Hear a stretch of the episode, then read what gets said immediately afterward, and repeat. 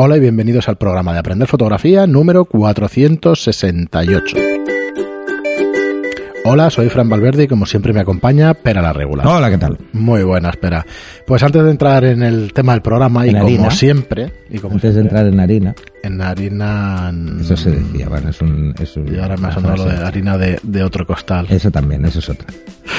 Antes de entrar, como digo, en el contenido del programa de hoy, recordaros los cursos de fotografía que tenemos en la web aprenderfotografía.online. Son la manera más fácil y más rápida de aprender a fotografiar a través de videotutoriales. Son cursos eh, hechos directamente para ver en internet, para ver con un navegador, para ver en vuestro televisor también, si soporta navegación y son 10 lecciones cada uno de los cursos, los tenéis disponibles 24 horas al día, 365 días al año.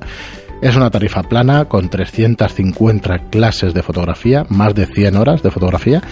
Eh, vamos añadiendo cursos cada mes e incluye tutoría y soporte para dudas individualizado. La verdad es que es una buena manera para repasar, incluso si sois ya fotógrafos profesionales, repasar conceptos y por si queréis empezar en el duro mundo de la fotografía, porque no es, no es fácil, tanto a tiempo parcial como a tiempo completo os servirán pues para aprender todo lo necesario para que os podáis dedicar profesionalmente. Y bueno, pero hoy tenemos además una serie de, consejos que queremos lanzar para eh, pues para tu fotografía social, ¿no? ¿Qué es lo que no tienes que hacer? O unos consejos para directamente evitarte problemas en tu próximo compromiso social fotográfico. Hablamos. Bueno, es, es lo que suele pasar. ¿eh? Eso es como el amigo otros. informático Ujú. y- o el amigo fotógrafo que siempre pringa. Pues esto es lo que hay. Tal cual. ¿eh? Entonces, si quieres- Ay, que tienes una cámara muy buena. Pues podrías hacerme tú las Sí, fotos, las fotos como del la hace la- cumpleaños de la niña. No te sé que es ironía, ¿eh? ¿Eh? Que digo que no te sé que es ironía, que esto ser radio, que a veces cuesta, pero sí. Cada vez que tienes, o No, sea, no, no es ironía, la cámara es, real, la gente, es real como sí. la vida misma. Para la gente, la cámara hace las buenas fotos, el fotógrafo no cuenta para nada, o la persona no cuenta para nada. Ah, no, lo decías por eso, no. Sí, yo lo digo sí. porque pringas siempre. ¿eh? También, Esto siempre, esto es así. es así, es Ah, así. ya que tú, ya que eres fotógrafo, podrías hacerme Bueno, foto? esa parte, claro, por, por supuesto, encima si eres fotógrafo, entonces ya no te, no te escapas, pero vamos. No, Ay. pero eso es lo mismo que el informático. Se me ha colgado el Windows. Digo, pues pásate a Mac. Ya Sí, está. sí, sí. Vaya solución.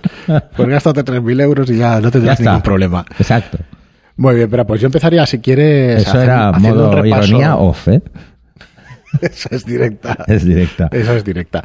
Si quieres, empezamos haciendo un repaso por lo que es el, el material que necesitarás, o por lo menos Bueno, que. depende del evento. que- efectivamente. ¿Vale? Yo también lo dividiría si es un aniversario de cualquier Sí. niño, si es una boda, si es una comunión. Sí, si, te, si un amigo te viene y tú no eres fotógrafo y te viene con esto de, ay, podrías hacerle las fotos de la comunión de la niña o de la boda y tal. Y lo primero, el primer consejo es intenta escaquearte. De todas, todas. ¿Por qué? Bueno, pero esto lo sabemos todos. Porque al final es una responsabilidad. Entonces, que te apetezca a ti, perfecto, pero... No, tiene que ser siempre, si es una cosa ¿eh? para conocidos, amigo y tal, tiene que ser una cosa que te apetezca o que quieras. O si quieres dedicarte a ese tipo de fotografías, pues te puede ir bien como portfolio, aunque todavía no te dediques. Eso es otra y es importante. ¿Eh? Entonces, bueno, Importante, sí. o, o que puedes descubrir un, un mundo nuevo, que es el tema de los eventos. O sea, los eventos pueden ser un coñazo O pueden o gustarte. pueden ¿eh? ser muy divertidos, ¿vale? Yo, a mí me ha tocado hacer de todo eh, a nivel de eventos, desde eventos muy coñazo a eventos muy divertidos. Entonces, hay algunos que son muy divertidos. Eh, recuerdo uno que me lo pasé muy bien, pero hice pocas fotos, pero me lo pasé bien en el evento, que era, bueno, una fiesta de cumpleaños de, de un chaval que hacía 18 años Sí. y entonces sus padres habían montado en, en, en un, bueno, es, es como un pub, pero al aire libre, eh, bastante grande, en Barcelona. Habían montado una fiesta temática de Blade Runner. Digo, Blade Runner, este crío va a tener ni puta idea de lo que es Blade Runner con 18 años. Bueno, hay Bueno, como acababa de salir la segunda Claro. parte y tal, pues bueno, supongo que, que al padre pues le debió, debió pensar, mira, esta es la mía y la cuelo aquí como sea. Sí, yo hablo con gente a veces de, de películas de los años 80 Pero, y eso, que son más jóvenes y las había- conocen. Además, yo conocía a varias personas que estaban ahí, había actores y había una actriz caracterizada de Rachel, pero vamos, Sí, sí, perfecto. fantásticamente, ¿eh? Y, y bueno, y, de re- y había pues los que hacían de replicantes, los que hacían de, de Decar. Claro, si es una cosa, un evento que tiene alguna gracia, alguna cosa así, pues realmente te lo puedes pasar No, y ese, muy bien. ese fue divertido porque lo ves, ¿no? Es gente joven pasándoselo bien. Eh, están muy predispuestos a colaborar contigo porque quieren fotos, porque les hace gracia, porque están en sus redes sociales y entonces de esas fotografías luego se distribuyen en todos. Entonces es como más divertido, ¿no? Eh, pero bueno, hay todo tipo de eventos. Lo que pasa es que hay eventos que son más fáciles y eventos que son más complicados. Pero antes de, de- de empezar, eh, bueno, dependerá del evento lo que tendrás que preparar para llevarte. Primer consejo, no vayas cargado como una mula. ¿Mm? No es necesario. No hace falta. Eh, si llevas una cámara, pues bueno, pues ya está. Tienes una y ya, y ya está. Si fuese un evento profesional, te diría, vete con dos cuerpos. Sí.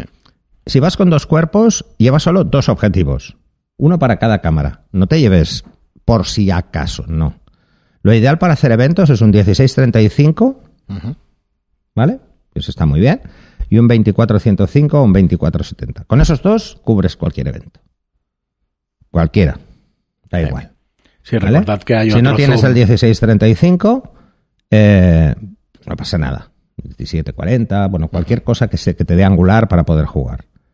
Digo, que recuerden que hay otro zoom que no es el del objetivo, que son las piernas, ¿sabes? Que te pueden mover. A Sí, veces lo que no, pasa es que no es en los eventos ¿eh? a veces los A veces espacios no es son pequeños. Entonces, si vas a un sitio cerrado, el 1635 es casi imprescindible. Si vas a un espacio abierto, en una boda, por ejemplo, no es tan necesario un 1635, aunque puede darte unas fotos fantásticas. Ahora, estás muy cerca, te vas a acercar bastante para según qué fotos, pero puedes coger mm, fotos muy interesantes. No te compliques, ¿eh? O sea, por ejemplo, un, un 70-200 es muy pesado para ir todo un día o toda una tarde o toda una mañana cargado es, con él, Yo no lo aconsejaría tampoco. Es que, montado en la cámara. a ver, al final es aconsejable llevarte un rango amplio de focales, pero es más aconsejable que no vayas todo el día cargado como dices tú. Mira, me eh, parece os pondré mejor un consejo. ejemplo. Yo los eventos, cuando tengo eventos, eh, que hace tiempo que no hago, voy normalmente con dos objetivos, pero yo porque soy así de raro, voy con el 50 y voy con el 85 y me olvido del resto. Pero ya es una costumbre, ¿eh? O sea, voy con dos focales fijas y como costumbre. La verdad es que tengo muy abandonados los zooms. Eh, y tengo varios, pero los tengo muy abandonados. Entonces, mm, el tipo de eventos que suelo cubrir buscan más el retrato, ¿vale? De la gente que hay. Entonces, no tanto el espacio, sino más el retrato. Entonces, pues no necesito más que eso. Un 50 para cuando me encuentro un grupito y, y el, el 85 pues para ir haciendo retratos. El 85 quizá no sea el mejor objetivo para eventos, pero bueno, cubre. Si no, pues un 24-105 y una focal fija, o si vas con dos cuerpos. Si no, 24-105 es ideal para eventos. Ideal. Va muy bien. Aunque es un F4, por ejemplo, en Canon, eh, ya va muy bien. Y si no, bueno, si tenéis más pecunio, pues el 24-70-28 es el más utilizado en prensa. Sí, normal. Luego estaríamos hablando de, a ver, si os lleváis dos cuerpos de cámara, un objetivo para cada uno, baterías suficientes. bueno, a ver, hoy en día las cámaras duran mucho, a no ser que llevéis una mirrorless y estéis todo el rato con la pantalla encendida. Si lo usáis como una reflex, os cubrís en los Sí, eventos. el consejo sería saber exactamente cuánto tiempo o cuántos disparos vas a hacer con cada batería. Una reflex media mm, puede hacer 800 fotos por batería sin problema. Sin problema. No, Yo creo que que todas vuestro en material. general. A no ser que tengas el display encendido todo el rato o lo hagas con Live View, de 800 a 1000 fotos puedes hacer con cualquier cámara. Eh, y luego, llévate un flash. Si no tienes uno para cada cuerpo, al menos llévate uno. Llévate un flash, aunque sea de día. Aunque mm, esto de ¿por qué pones el flash si es de día? Pues Lo hemos hablado si has veces, pasado ¿no? por el curso de flash de Zapata sabrás por qué. ¿Vale? Entonces, llévate esto. Mm, Un flash siempre te va a ir bien, siempre te puede ayudar y- y te vas a encontrar con fotos que sin flash no podrías hacer. Intenta evitar subir los ISOs porque luego, mm, luego vas a tener otro tipo de problemas. Así que prepáralo todo con tiempo, o sea, sobre todo con tiempo me refiero a la carga de las baterías. Las baterías, si hace tiempo que no las usas o, o las usas mucho, se descalibran y entonces hay que recalibrarlas, las modernas. Entonces Sí, hay que dejarlo toda la días, noche, ¿eh? son Sí. mm, 12 horas. Eh, en algunas baterías son 12 horas que, tiene, que necesita para descargarse completa y volverse a cargar. O sea, estás entre 12 y 14 horas que vas a tardar en, en, en- en, bueno, en recalibrarla.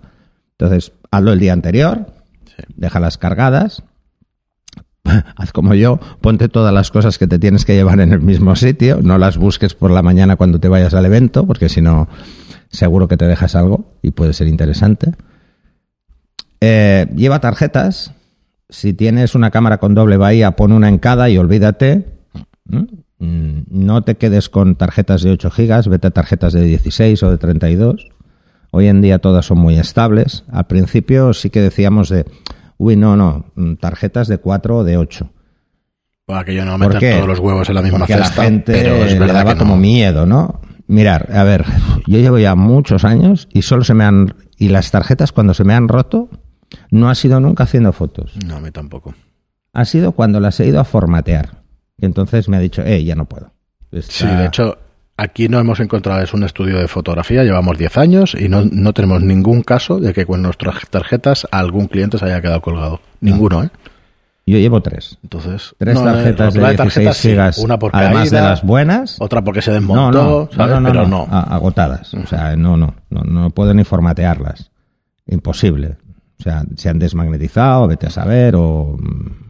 Sí, no sé cómo funcionarán, pero algo. Eh, yo, yo creo que es, que es un error de fabricante, porque las tres son de la misma marca y, y me costaron una pasta. Puede ser.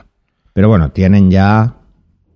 Han durado 10 años. También es verdad que mi experiencia son con las SanDisk estas que A mí en las principio no me son. han dado ningún problema. Nunca. Nunca. A mí. Jamás.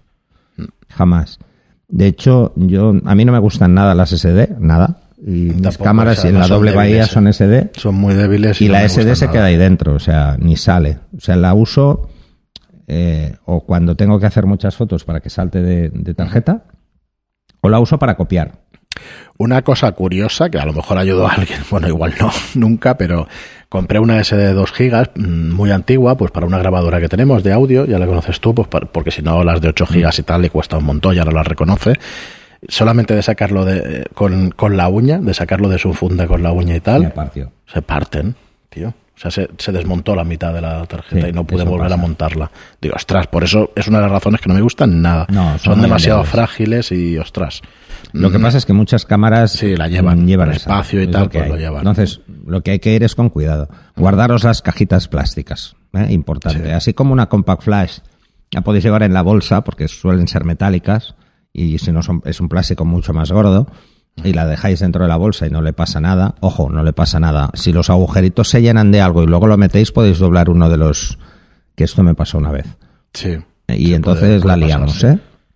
Meterlas siempre en cajita, en la cajita de plástico que vienen. Y si no, os compráis un portatarjetas y las metéis todas ahí. Pues sacando el portatarjetas con la uña una SD, me la cargué sin querer. Y No. Una tarjeta que tenía nada, ¿eh? Lo ideal, lo ideal, en vez "Bueno, de las desastre". cajitas estas que No, es la que vienen con el plástico. Es, pues, mm, Lowe Pro tiene, tiene muchos modelos, pero yo el que tengo caben como 20. Que no van embutidas, que van como No, van con una goma. Ajá. Van con una goma y entonces eh, quedan Que no haga cerradas presión, para que no les entre polvo y van así, van Yo como estos si de presión no los es recomiendo para nada. ¿eh? ¿eh? Los de presión no los No, recomiendo para nada. los de presión yo tampoco, no me gustan.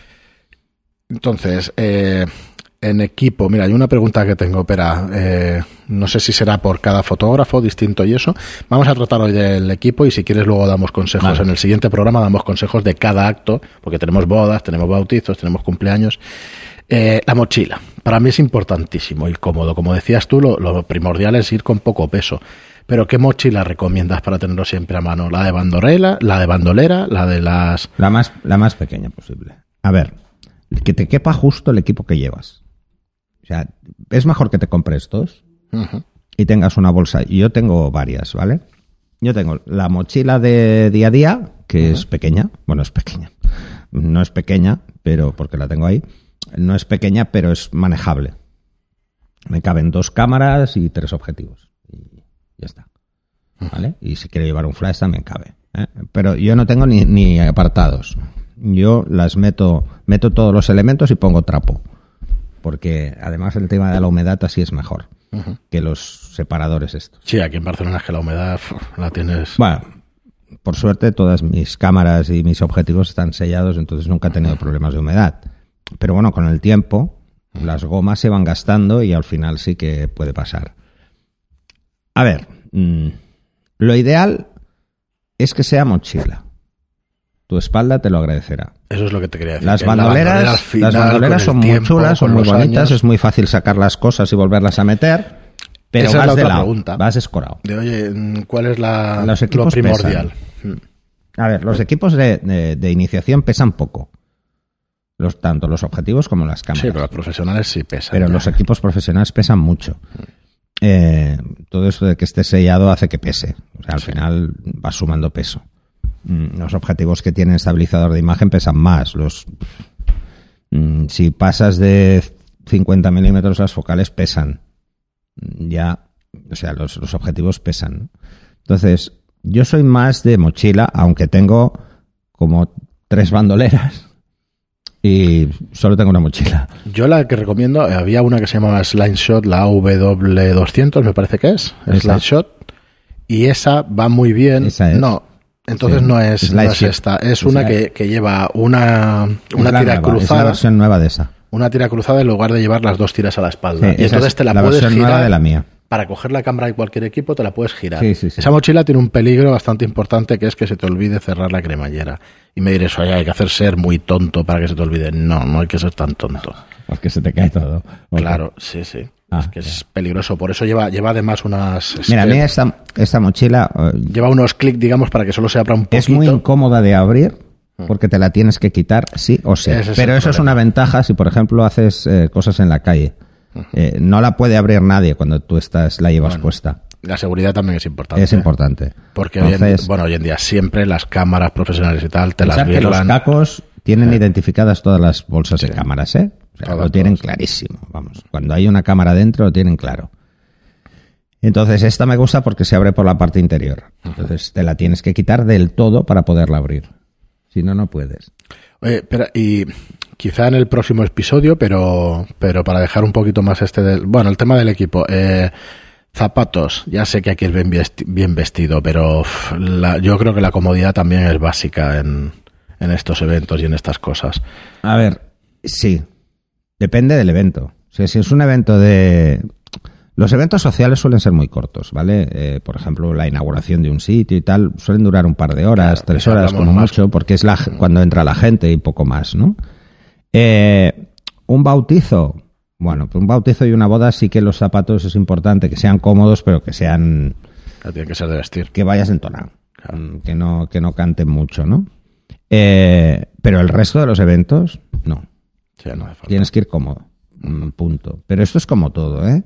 A ver, va, una cosa que os voy a adelantar. Mejor un pantalón de pinza para los hombres, ¿eh?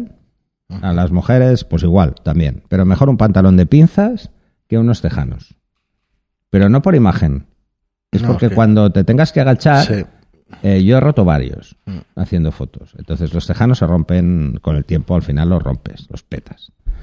Eh, y los y no son tan cómodos. O sea, no, te puedes mover de forma si van tan ágil. holgados un poquito y eso. Que sean holgados. bien, sí. Los pantalones que sean holgados precisamente para eso. Si son muy holgados, mm, el, el único problema que puedes tener es que se te enganchen cuando te mueves. O sea, que al agacharte, pues todavía sea más, más difícil. Pero debe ser cómodo. Debe ser cómodo. Yo, siempre- yo creo que ya lo he comentado, pero yo, por ejemplo, para cuando he hecho alguna boda, que he hecho muy pocas y siempre ha sido, me he visto casi obligado, eh, y no por amigos, o sea, sí, por amigos, pero no por, por amigos. pero no por, bueno, pues otros temas. Em, yo lo que suelo llevar es dos o tres camisas, eso sí, Se suda muchísimo. porque sudarás. Sí, se suda Y muchísimo. depende del tipo de boda sudarás más. Aparte, el- los Y nervios y el esfuerzo. Y son muy Las largas. dos cosas. ¿eh? Son muchas Sí, horas. Son muchas horas. Muchísimas horas. Muy bien, Pera, pues mira, lo vamos a dejar aquí, eh, que estamos en los 20 minutos y en el próximo episodio hablamos de las características de cada uno o de qué consejos podemos dar para cada una de, la, Vale. de los eventos y todo eso que recomendamos. Así que nada, muchísimas gracias a todos, como os digo siempre, por estar ahí, por escucharnos, por vuestras reseñas de 5 estrellas en iTunes y por vuestros me gusta y comentarios en iBox, que realmente nos dan muchísima visibilidad. Gracias y hasta el próximo Hasta programa. el siguiente.